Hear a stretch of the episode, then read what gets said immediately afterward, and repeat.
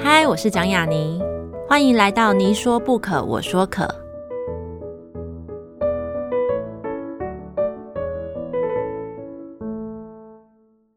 这个节目在爱听听抢先首播，欢迎大家关注我的节目。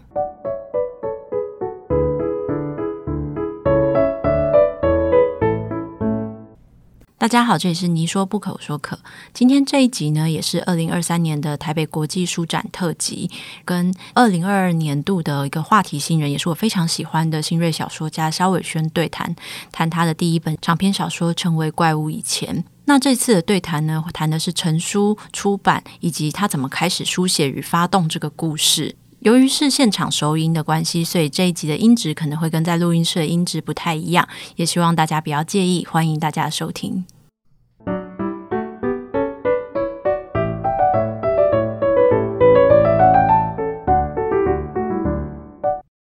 大家晚上好，呃，今天算是在书展的第一天，到深夜的到十点钟的第一天的连续的讲座。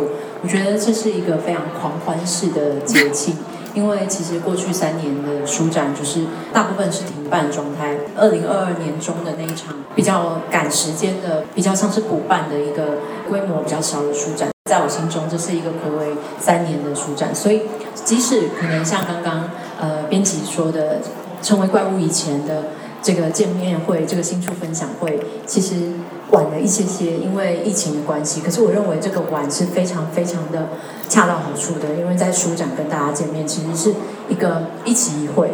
以前在书展还活跃着的时候，大家都会有一些书刻意压到书展前后出书，因为书展是一个很魔幻的场合，对，它会有除了你吸引来的人之外，它还有书展自己的魔力带来的那些朋友。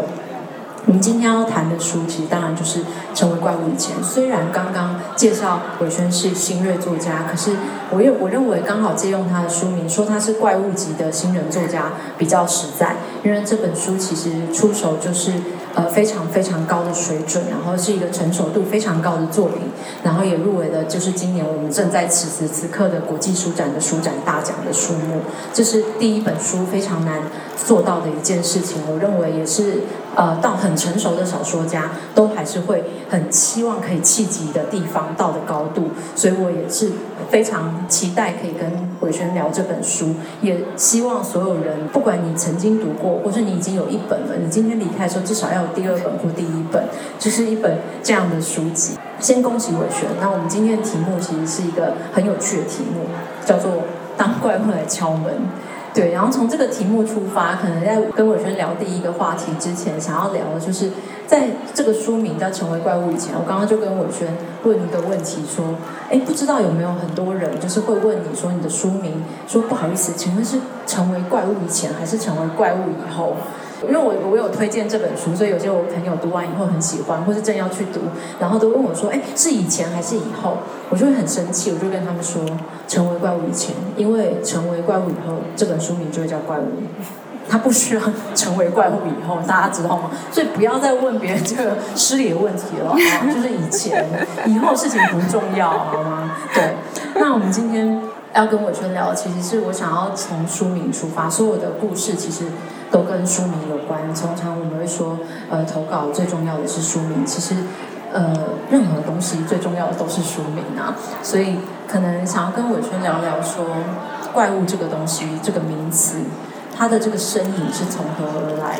然后，他们是一个故事吗？一个你曾经读到的故事？他们是一种你想要遇遇过的一种类型的人吗？当然，在你开始之前，或许也可以聊聊为什么今天大家手上有一个红豆饼。谢谢雅尼，大家好，我是伟轩。然后今天大家手上有红豆饼，我想有看过小说的人可能知道里面有一个人物叫陈春金。然后陈春金呢，他最喜欢的食物就是红豆饼。然后我就想说，因为我今天很其实很紧张，我已经很久很久没有来书展，这是第一次。然后我就想说，哎，要怎么做开场？就想说，嗯，既然我们要来聊怪物，那我们就从陈春金跟红豆饼开始好了。算是用陈春金做开场，掀开怪物这个东西，这颗洋葱的第一层。为什么呢？因为其实我发现非常多读者都会私讯我说，他其实里面读完了，然后最喜欢的角色竟然是陈春金。大家不觉得有点有趣吗？因为陈春金其实是一个。连环杀人犯，他是一个反派角色。还没有读到书在吃红豆饼的人，千万不要以为是什么幸福的红豆饼，不是，是怪物的红豆饼。对，结果超多人喜欢他，而且大家私讯我第一句就是陈春金超赞的，我超级喜欢他讲。他真的很赞，真的吗？对对对，好，太好了，而且他爱猫猫。对，啊，岔题，有个读者私讯我说，他想要去陈春金的房间参观，然后撸猫，就是很可爱。但是其实红豆饼这件事情，其实是我想要用这件事情告诉大家说，其实怪物没有离我们那么远。或者说怪物其实到底是什么呢？怪物这件事到底是什么？他们一样，就像陈春金，他就是一个老人家，他会穿着啪里啪里的拖鞋，然后在街上乱走，可能就睡眼惺忪啊，然后坐到一个小铁椅上，然后开始点一碗红豆汤，然后配芝麻汤圆就开始吃了。他也跟大家一样会去倒垃圾，会去便利商店买食物，他跟大家没有什么两样。怪物其实听起来是一个很远的词，大家想象中的怪物可能都会是一些。很恐怖的啊，或者跟异于常人的人物，但其实真的没有我们想象中这么远。所以我今天其实是想要透过红豆饼告诉大家说，呃，他其实就喜欢你现在正在吃的东西。当你吃的东西跟呃怪物有所连接的时候，其实可以思考看看我们到底什么是怪物呢？当然还有这个今天的讲题，就是叫当怪物来敲门。有时候我就一直心里面有些联想，在还没有跟伟轩聊过，我想说。就是在我第一次读这本书的文稿之前，我对怪物也有一些想象。我想说，会是像是怪兽电力公司那样的怪物吗？会不会太可爱？太可爱。然后后来发现，哦，是像陈春金一样的怪物。对，但是在里面当然不止一个怪物了，它是有形形色色的怪物，它们都有它的来处。所以，呃，或许也可以聊聊说，当那个。怪物出现，当怪物现身，那这个想法它是如何在你心中萌芽？你如何把你的视线看到了这些可能平常的时候也会吃红豆饼、去冰店，然后倒垃圾也其实，但是他们内心可能藏有怪物的人。因为其实我觉得传统的犯罪推理小说，它主要着重在就是像一个比较正派的正向的角色去对抗一个可能象征邪恶、混乱。或者嗯，比较病态的反派角色，对，然后可能是从这个正派角色出发，然后去慢慢的推理，然后抽丝剥茧，到最后发现真相。所以他其实常常会进入一个非黑即白的正恶二元论。但我其实就是想透过这本书去打破这个东西。我觉得陈春金就是一个很好的拨开大家对于犯罪者的既定印象。这一件事情，然后那个时候其实就有特别想说，不管是陈春金还是像陈少成，还有里面的非常多角色，其实都是想要做到这件事情。就是我想从吃的这件事情去理解说，再疯狂的人，退后一百万步都是一具肉身而已，就跟我们一样。然后再癫狂的人，再病态的人，他其实也许跟你一样喜欢吃同一个东西。所以，嗯。我觉得去探讨这种中间的灰色地带啊，然后这些幽暗的角落跟边缘的人物，是一件有趣的事情。其实这个拉出来讲，就是犯罪学里面有一个很重要的观念，叫做。不可以将犯罪者非人化，这是第一课，就是所有犯罪学的课程。第一课就是不可以非人化。非人化的意思就是你不可以因为觉得一个人做了什么很罪大恶极的事情，然后你就开始帮他贴标签，就说他是一个恶魔啊，他是野兽啊。因为你贴了标签之后，对你来说可能是舒服的，因为你把他者轻易的跟自己区分开来。但是这样子其实也是危险的。然后我其实有想要透过这样子的一个。小说一个故事来去玩一下这样子的一个有点模糊的界限。我自己在读的时候，其实也是想到这件事情，但是我觉得这个界限它是一个双重的危险性。第一个就像刚刚我全讲的，它一个危险性是在你如果把它非人化，对这件事情，然后另外一个危险其实反身过来，如果你太把它近人化这件事情，比如说嗯前阵子。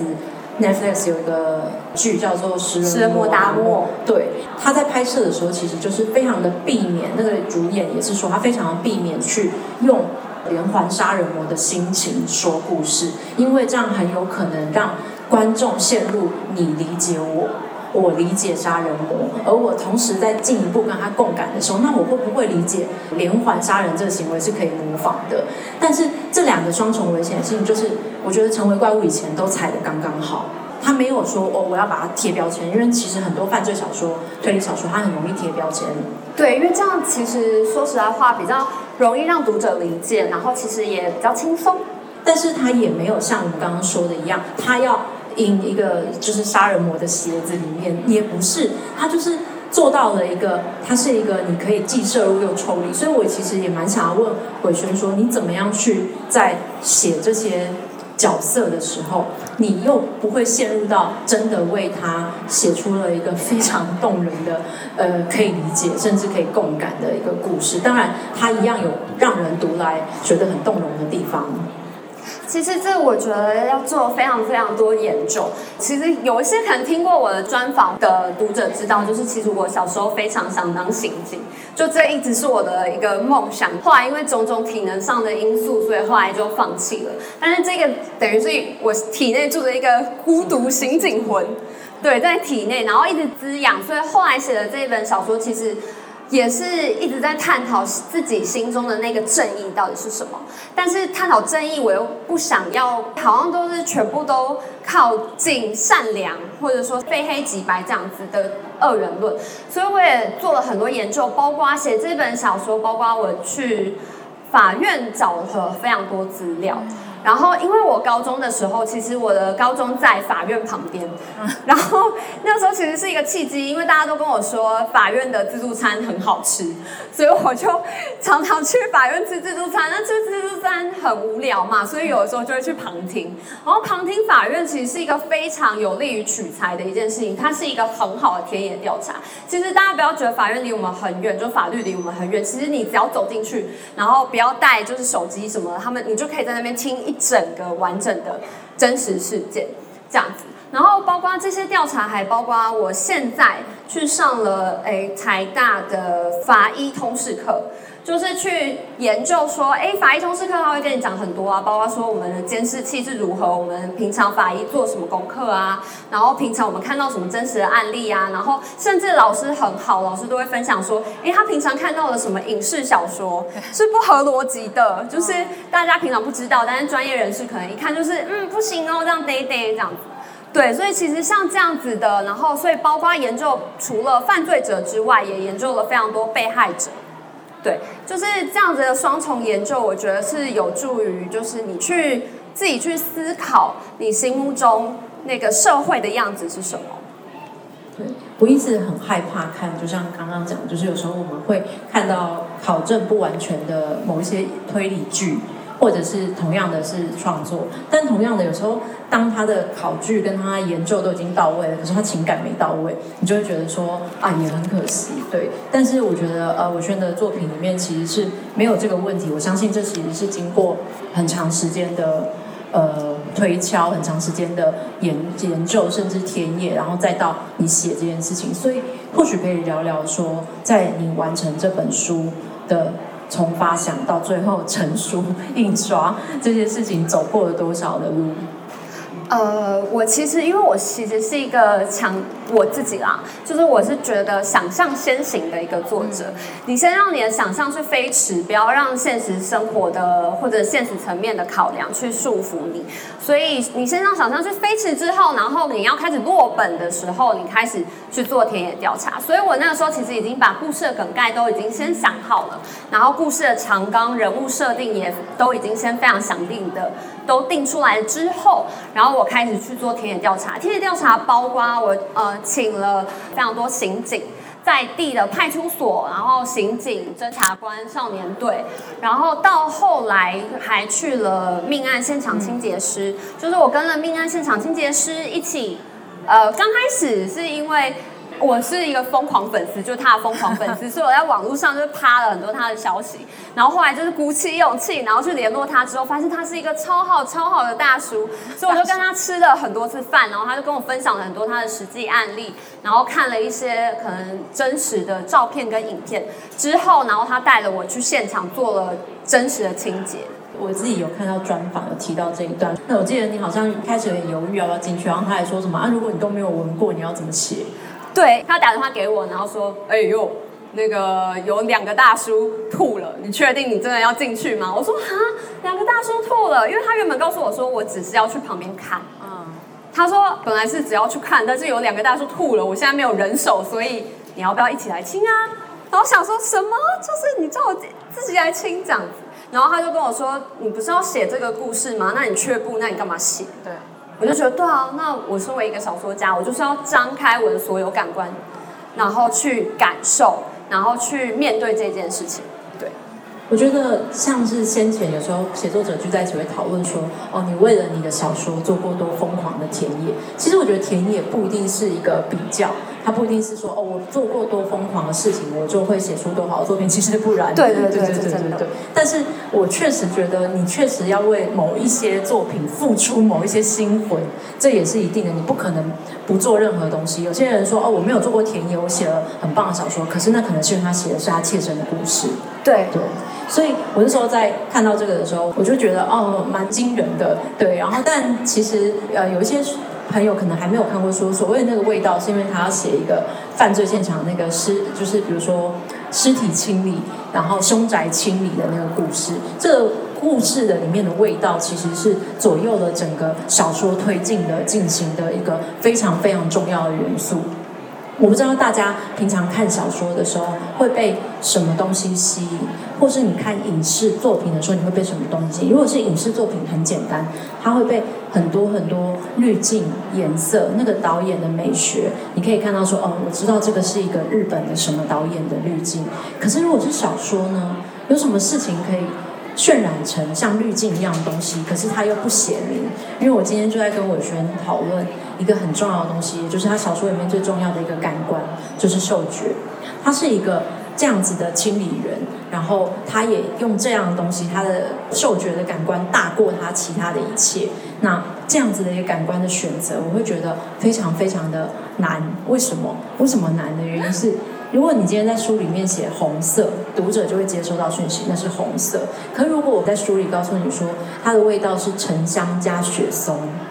那你能够非常明确的知道沉香加雪松是什么颜色吗？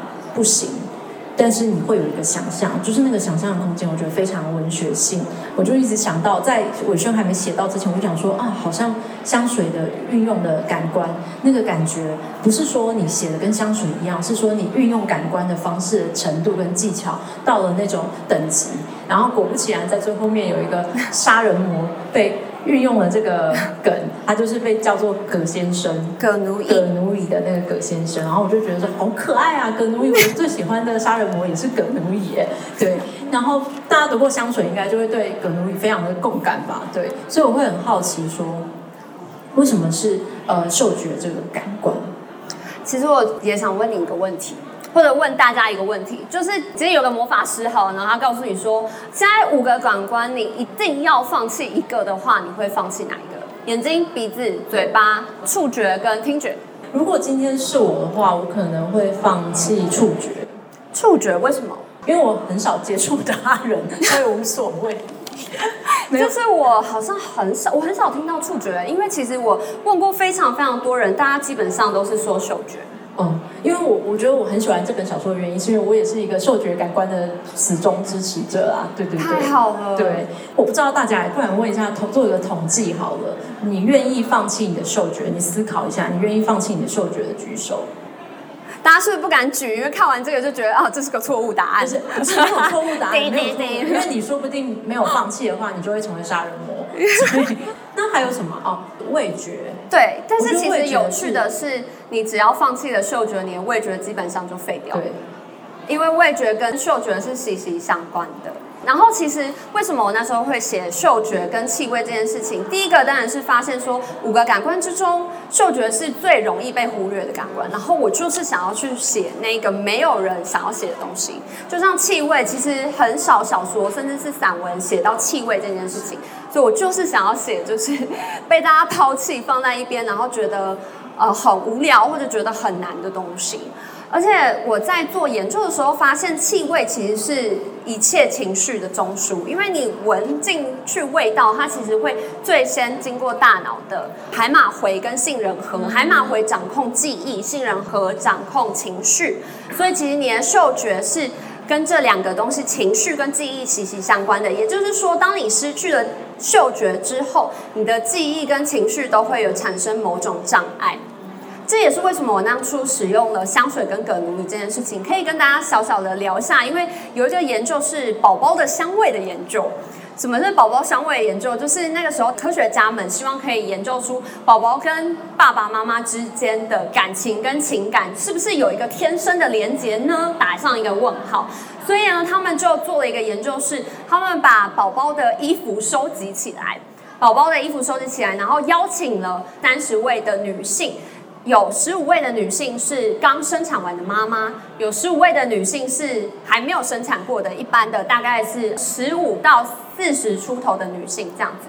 然后他们把他们放到一个脑部侦测仪器里面，然后去侦测他们闻到不同的味道，他们的脑袋哪一个区块会亮。我们大脑有一个区块叫做，可以简单称作为快乐中枢。快乐中枢是就是当你像说你今天肚子很饿，像我现在肚子非常饿。如果你今天肚子很饿，然后你吃到了一个你很想吃的东西，你的大脑就会叮，你的大脑快乐中枢就会亮起来。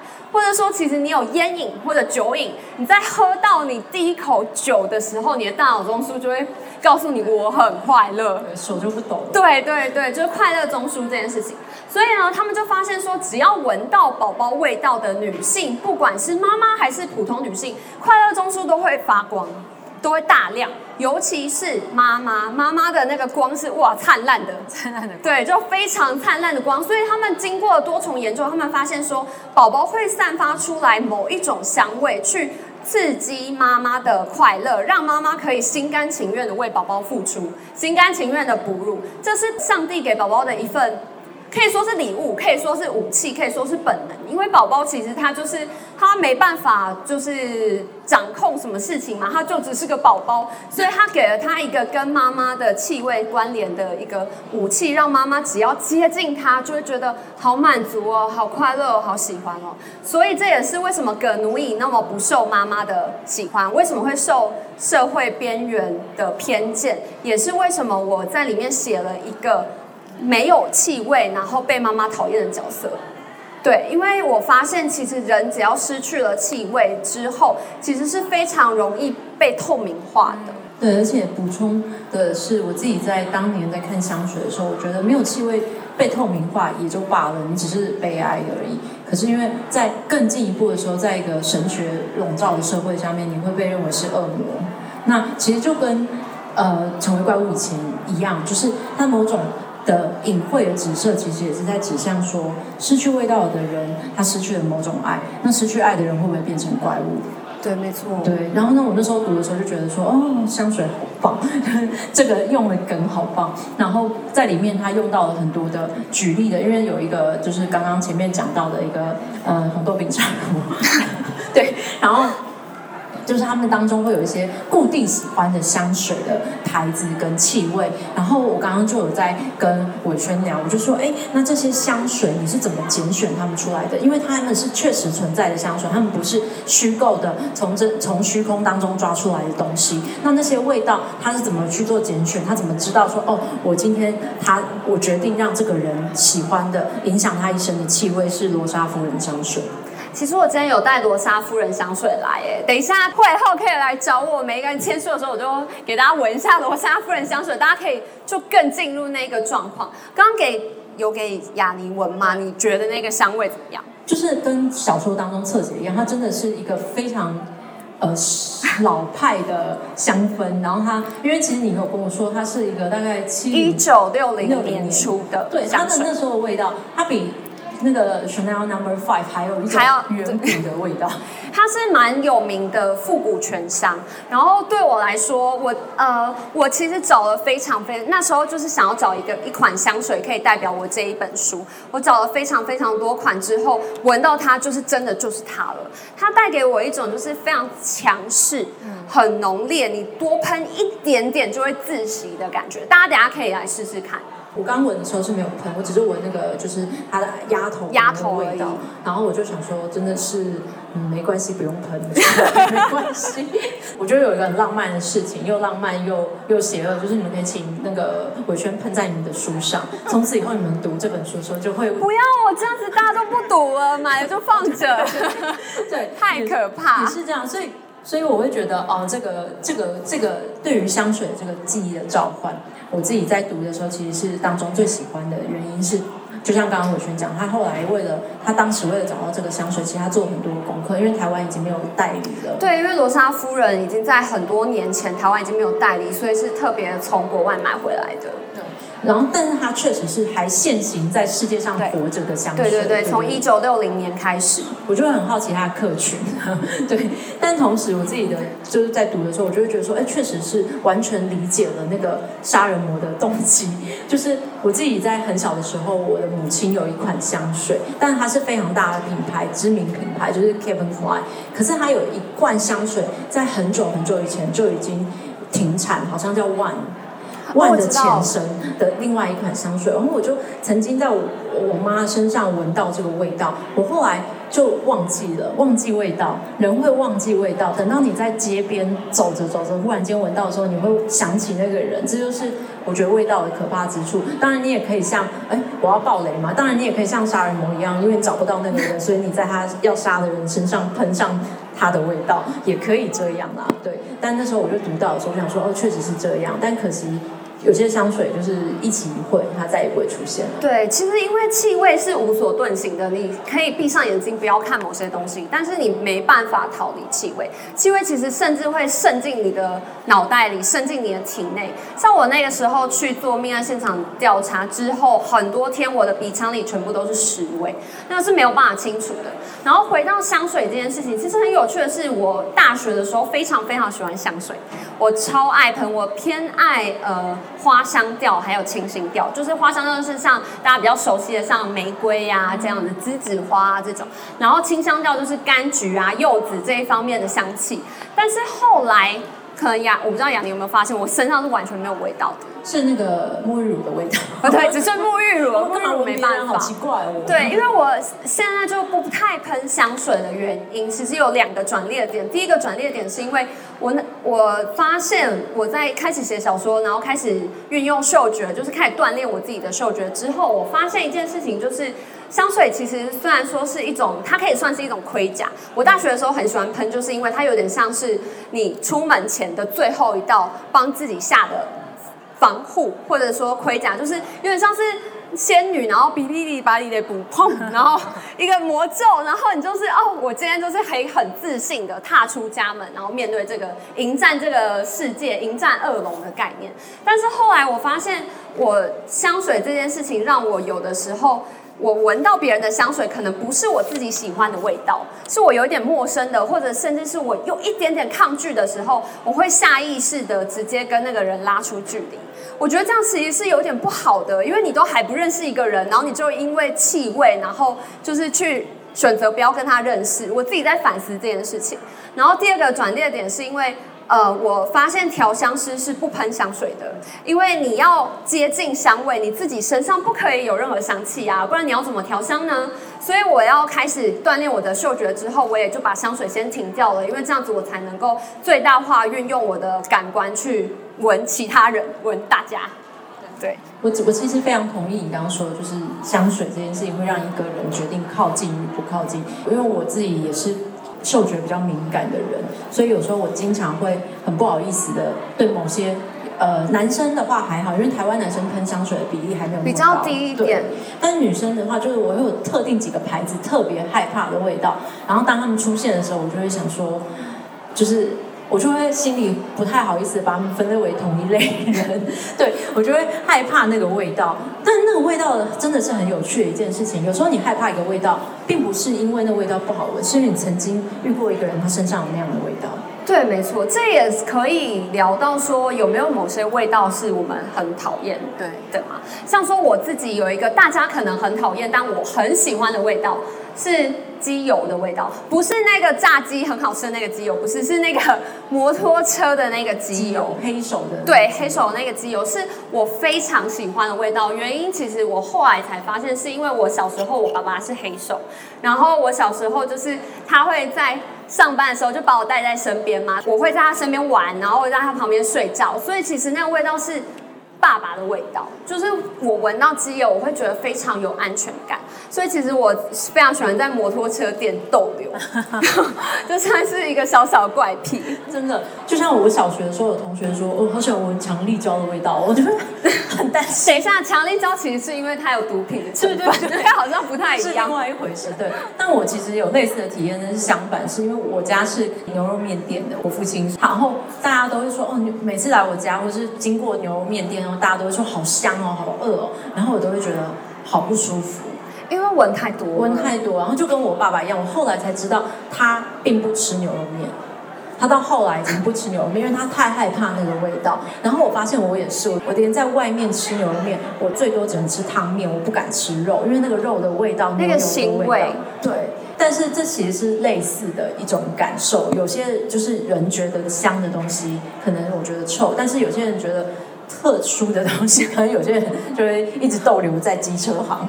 对对对对对。但同样的这件事情，其实回到了我们刚刚我们刚刚聊过了田野，聊过了这个小说，聊过了这些死亡。但是，呃，大家一定有留心到一件事情，在推理小说或在犯罪小说里面，有一件不可避免的事情，不可避免的事情就是死亡嘛，一定要有一个人死掉。犯罪才会启动，调查才会开始。那可是我觉得死亡这件事情超级难，它不止很难，就是你要决定说，哎，他怎么死？那你不是说让他死很创新，比如说像是《绝命终结战》，也是不用到那样子，因为他后来几集有点、有点、有点，有点走偏了，对，有点忘了自己在干嘛。对，但是除了这个怎么死的难，我觉得更难的一件事情是怎么杀，杀人的动机。就是那些杀人的动机，我觉得在里面，呃，我喜我特别我特别喜欢的其中一个杀人魔，就是有一个袜子小朋友，就是他的他伤害过的杀害过的小朋友的，他会把那个袜子留下来，做成像是标本图案图鉴一样。可是他是有原因的，但是我就是很想要听听作者怎么说，他怎么决定怎么死，怎么死，还有怎么死杀。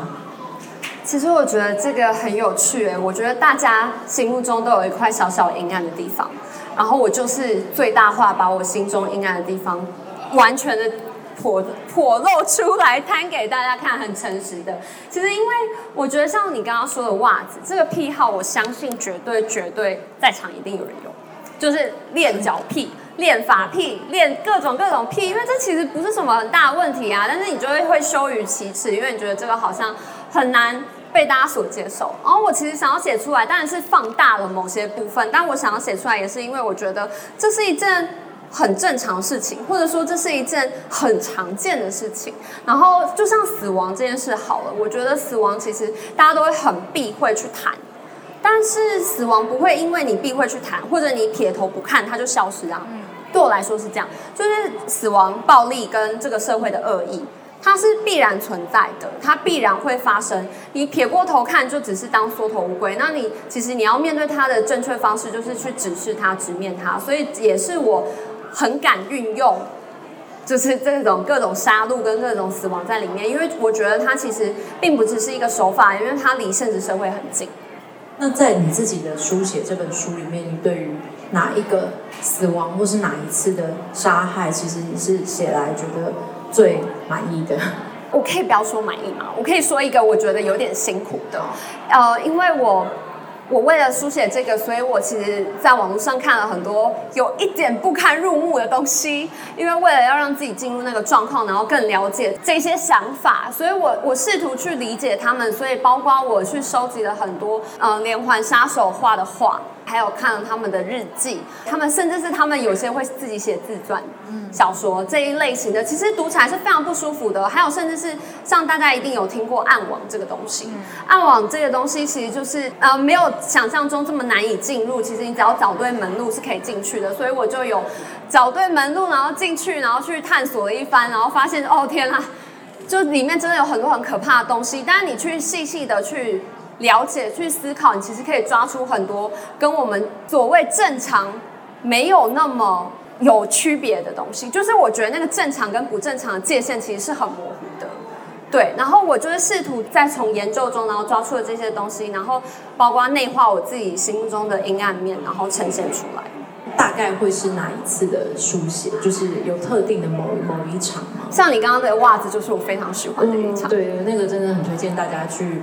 感受 为什么要推荐？这但这里面有非常多，我相信每一次的安排其实都有它的迷人之处啦。对，长辈可能会有时候会听到说，哎，你在看什么书？然后你跟他讲说你在看犯罪小说或者什么的时候，他们就会觉得就是，哎，你们看这种书？然后我心里想说，那你才怎么看这种新闻？哎，就其实很多事情它就是日常，它就是在我们的人之中，在我们的心之中。然后有些人甚至会。把它变成一个行为，但是为什么不能把它变成一个文学作品呢？为什么不能拿到文学作品里面探讨各种不同的可能性，恨的可能性、杀的可能性跟爱的可能性？对，所以在这些观察当中，其实我们也可以看到，就是我刚刚就在跟伟轩聊，我就说，哦，对啊，这样真的很难哎，就是你要决定这些场景，然后就有听到一个更难的事情，就是这本小说就是正在走向影视化这条路，所以可能在不久的未来，你们就会在电电视或串流上看到它真的被扮演出来。然后我就听到一个难上加难的事是。我很少听到创作者本人加入呃制作团队，因为这就是一个巨大的拉扯。可是伟轩在里面。对，我现在是成为怪物以前影视化开发的开发统筹。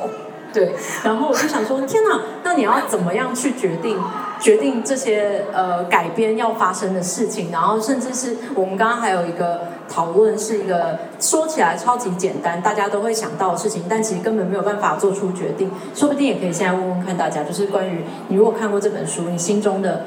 那个女主角，你心中的杨明。对，要找哪个演员？赶快，大家赶快集思广益，然后赶快私讯我，私讯他，你要找谁演杨明这样的一个角色？我想不到。然后我刚刚也找好久，我刚刚甚，我们两个甚至有开手机在找，想说现在的年轻小旦是这个词吗？对，年轻小旦。小旦有谁？对，其实说不定大家也可以一起集思广益。就是其实因为影像化很难的原因，是因为影像化要处理的东西真的太多了，然后我。真的，身为原著作者，然后又去当了开发统筹，我觉得非常难，是因为大家会在你面前直接讨论你的小说，然后这件事情可能比较少人有遇到，然后我遇到，我觉得就是当场倒地，因为你就会听到可能像编剧跟制作人开始在你面前狂吵。就是他很喜欢这个点子，他不喜欢这个点子，那我们到底要做什么取舍？然后就像我不存在一样，然后我是隐形人，然后在我面前说：“哎呀，你怎么样？我好喜欢杨，你怎么样？我不喜欢。”这样超可怕的，我我觉得压力很大。对，我自己想象也是，因为我身边很多朋友他们的作品也可能走向影视化，可是大家都非常避开加入整个制作的东西，这就好像是当自己小孩的老师吧。对对，因为我又是剧本顾问呢、啊。对，然后可是刚好你自己本身在从事的工作就是这个，所以也对，可能没有办法，其实没有办法避免，很难回避。对，因为其实我也可以跟大家说一下，我要证明啊、呃，不是证明，就是因为我发现有很多人误会我的身份是先写编剧，先写剧本，再写小说，但其实不是的，我是先写小说，然后后来才写的剧本。大家都会说，哎，这部小说非常的影视化吗？还是好像用什么半完成，已经或已经完成的那种对被影视化。然后很多读者就会说，哎，这一部小说一刚开始，因为作者是一个编剧，所以作者在写的时候就已经把他的影视化已经一半完成了。但其实并不是的，这本小说先出了，然后我才写出了我的第一本剧本，这样其实就是有点双线进行，但是这个小说先完成的。我只是非常非常喜欢影视化的那一种，像说我会运用很多呃剪辑的技巧，可能就是比较少小小说家会运用这样子的方式，就是比较剪辑的技巧啊，或者说剧本常用的一些跟动作相关的东西，跟场景切换相关的东西，我把这些东西一起运用在了小说里面。自己在看的时候也觉得有过闪过这样的念头原因，是因为呃，你看剧本的时候，它会必须在某些时刻的指令是很清楚的，它的场景是什么样子，他的人物做了什么事情，然后他的人物甚至穿了什么，做了然后做了收据，然后哪个地方，可是这里面都有，然后所以我也陷入了刚刚一开始误会之中，但是。后来，呃，因为我身边有很多朋友是从事编剧工作，然后他们就常常摇着头跟我说：“哦，你们是不是以为剧本跟小说一样是一样的东西？会写小说就会写剧本，才不是这样呢？”然后我就心里面想说，刚好变蜡笔小新的声音，对不起。但是总而言之就不是这样。对，所以我想想问文轩，是不是真的就完全不同？是完全不一样的事情。写剧本的人真的可能没有办法写小说，写小说的人也可能真的没办法写剧本，因为他们两个其实。是完全不一样的文类啊！我不晓得雅尼有没有这样的经验，就是写剧本。因为我本人没在写剧本，所以我就是我就是愚昧的想象，应该就是差不多的东西吧。No No No，真的差很多，不一样。但是我觉得其实是可以学习的啦，因为像我也就是，我就就是慢慢的跟前辈学习啊，然后慢慢的自己看很多书籍，看很多剧本。我觉得如果有志于。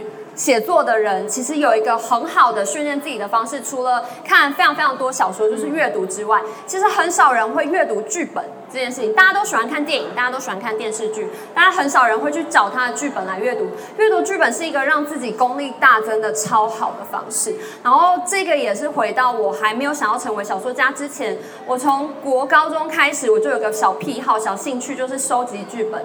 我想要知道说，哎，你电影现在你这样演员这样子演，然后你。呈现这样的场景背后到底原本的那个蓝图是什么？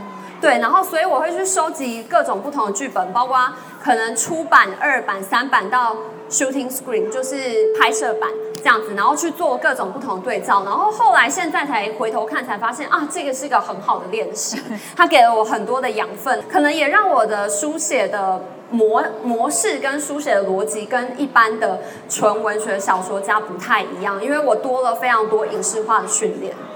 我觉得这是一个小时候兴趣很广泛带来的一个无意间的收获。对，真的是无意间的收获。因为现在其实就像大家很多读者会误会说，你一定是因为你是一个编剧，所以你小说直接很像一个完成的样子。但其实它不是，而且更可怕的是，你必须在把它变成真正的剧本之中，不断的。纠结，不断的跟对方、跟真正的现在的编剧去做一个协商。就像我们讨论到，呃，杨宁这个角色，就是读过书的人不知道怎么样看待这样的一个女主角。我自己其实是一个非常喜欢她的角度，她是一个嗯、并不是那么的温柔，并不那么政治正确，然后甚至其实我觉得还蛮暴力的一个女生。对，然后他当然有一个超人的感官，但是因为一些原因，所以他的感官失效了。他必须借由一些超级现场的那种地方，才能重新启动他的感官。但在这个过程当中，他做了很多选择，包含他在爱情的选择，包含他在对待同事的选择，包含他在处理。案件，然后工作的态度，我觉得全部都不 OK，就是一个顽劣不明不灵的女子。但是我很喜欢她，可是这就说明了一件事情，也就是。他的个性如果再温柔一点是可以的吗？就是不知道创作他的人，你觉得你对杨宁的个性有什么样的感觉？其实我一直都知道杨宁不是一个讨喜的人物，就是一开始我就知道一件事情。虽然大家一直在提醒我，就现在很多人都会提醒我说，呃，其实你就像刚刚杨宁讲的，他们说，哎，如果你让杨宁温柔一点，这样子是不是这个书就会？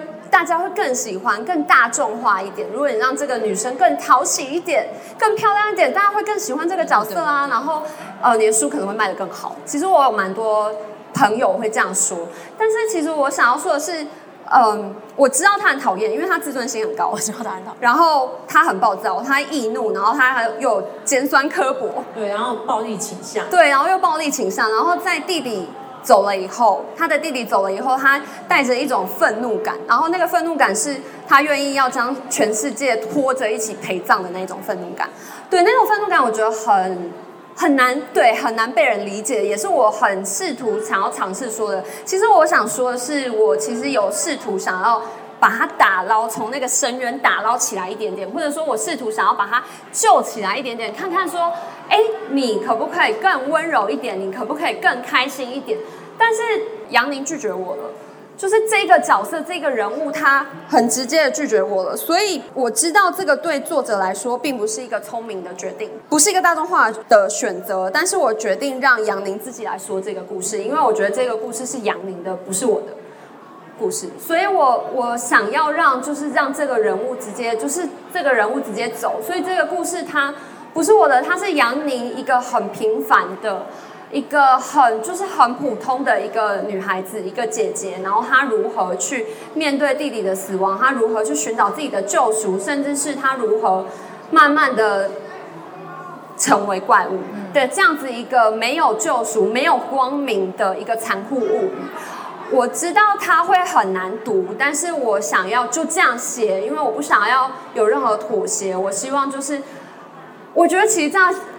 这样说，我不觉得，我不确定对不对，因为我觉得这样其实蛮美的，就是我书写一个纯粹为了人物的故事，就是这个故事是就是为了这个角色，不是为了我，因为我也不会这样子啊，对啊，但是他就是这样子，我想要写的就是一个，我觉得这样的故事很美，就是你不顾外界的眼光的创作，我觉得不顾外界眼光创作很美，脱离我自己掌控的创作也很美，对。我我自己也觉得很美，就是我投这个一票，原因是当我在看到玮轩本人之前，一定会有一个想象是他是杨宁吗？他是一个跟杨宁一样的吗？我们在读每一本作者作品之前，其实都会稍微想象一下作者。然后当我看到他本人，我发现他不是杨宁的时候，那个惊喜有两层，一个是哎还好他不是养女，不然我等一下不知道该怎么跟他聊天，他就会说关你屁事啊，你问屁啊。就怎么样，我就想这样写，然后呢，对，我就说现在给你们红豆饼，你们是要不要吃？如果不吃的话，就赶快还我。对，吐出来，吐出来。但是他不是，这是第一个惊喜。第二个惊喜是，嗯，这样的人物我觉得很美。为什么呢？嗯，也许我们在影视作品里面必须面对这件事情。其实我们还是需要，你看到影像的时候有一个讨喜的女主角啦，就是她不能太坏，她不能太不好看。对，然后就是，但是在书里呢，会不会有一个地方，就像你讲的，让角色自己去决定，让人物先行？我觉得书可以做这件事情，蛮任性的啦。我觉得小说我热，我现在觉得我要写小说，我不想写剧本的一大原因，就是因为我觉得小说可以非常让人物去任性。然后我不用管后面的，因为我自己在影视界嘛，所以我知道说影视界需要管很多，像说我要管演员的知名度啊，我要管背后的资金啊，我要管大老板到底喜不喜欢这个主角啊，大老板会吱吱叫啊之类的。所以对，所以我觉得写小说很好，就是你不用管这么多，你就是你想要怎么写就怎么写。像我很幸运，我觉得因为我的编辑真的非常非常好，我的编辑看到了一个这样子一个边缘的故事，他看到了一个这样子黑暗无光的故事，但是他很认真的捍卫了我这个选择，他没有要我改动任何东西。对，我觉得这是我一直觉得我在我被照顾的一个地方，是我出书我觉得最感动的地方，就是这个出版社，然后这些编辑群，他们如此守护着我的故事，对。我那天去猎魔士的场，我不知道大家有没有去，就是猎魔士老爷子作者的场。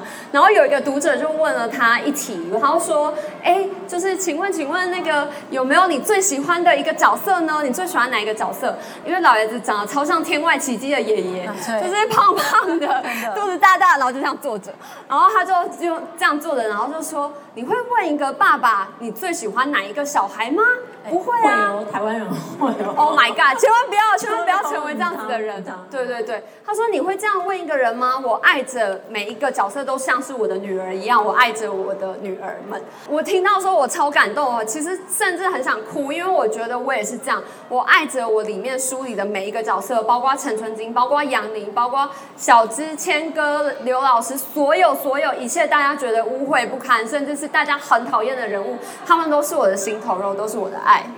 对，我那时候在读的最大的感动，其实可能我觉得后来终于理解到现在，我才可能感觉到，可能是来自于作者的意念吧。就是这件事情呃，当一个人被爱的时候，你可以感觉到他是被爱者，他现在有光芒、有力量。可是当一个虚拟的角色他被爱的时候，其实他也会有哎，就是包含里面所有角色，甚至是被狠狠照顾着的杨宁。